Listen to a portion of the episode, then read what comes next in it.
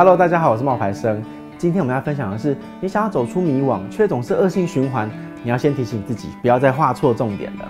我收到一位读者来信啊，他说他的人生啊，没有什么成就感跟热情，好痛恨这样的生活。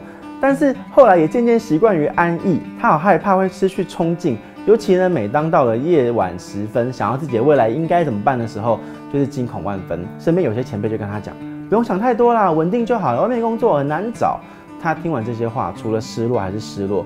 未来到底在哪里？又该怎么定位？请问有什么建议可以给他的吗？我们其实不用去害怕失去冲劲。你想要拥有冲劲，不代表你需要一直改变工作的环境才能够成长。前辈的话你可以参考，但你要记得，不同的人即使站在同一个山顶上，你看到的风景也都不一样啊。所以参考就好，参考的分量有多重，取决于你的内心有多渴望你想要的东西。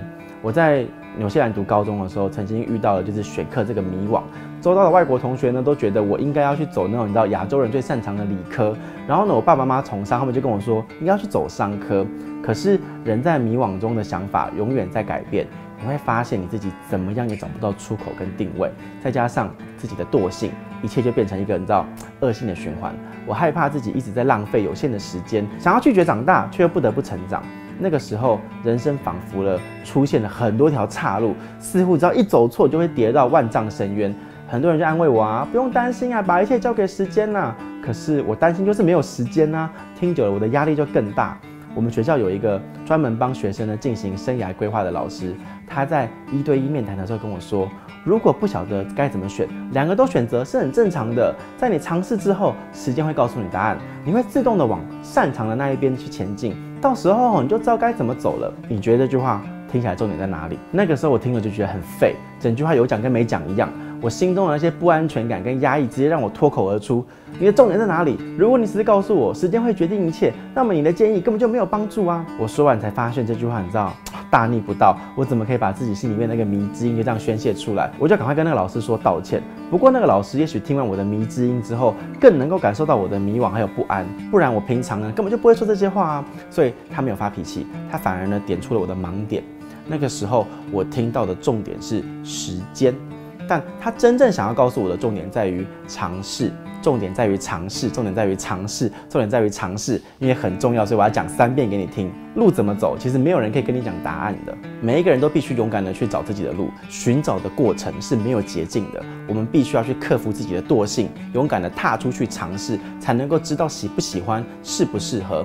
迷惘的时候，真的很容易听到别人的话，你会画错重点，也很容易呢害怕犯错，就选择什么都不做了。但是冷静下来之后，我决定照了他的建议，我同时呢选择了商科，也还有读理化。半个学期过去，我的商科的成绩呢比理科的成绩好，而且很明显能够感受到学习商科的这个内容让我比较开心，知识吸收的速度也比较快，不像上理化那样，老师上课讲的口沫横飞，我还是鸭子听雷，根本就不知道该怎么办。所以第二年我就不再迷惘了，我就决定专攻一门商科，就放弃了理化，思考着该怎么更进一步的发展，把根基规划得更稳跟更深，自己规划未来三年跟五年的路。现在事过境迁之后，我才发现自己哎，不知不觉的走过了一段迷惘。原来要勇敢的去走，生命会自然的帮你找到出口。这段经历或许让你有点就是想法，生命呢会最终会帮你找到一条属于自己的路。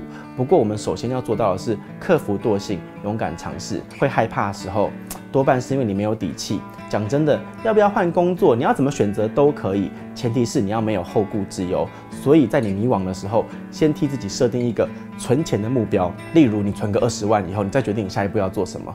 钱是不能够买到幸福跟快乐的，但是钱可以帮助你有更多拒绝的底气。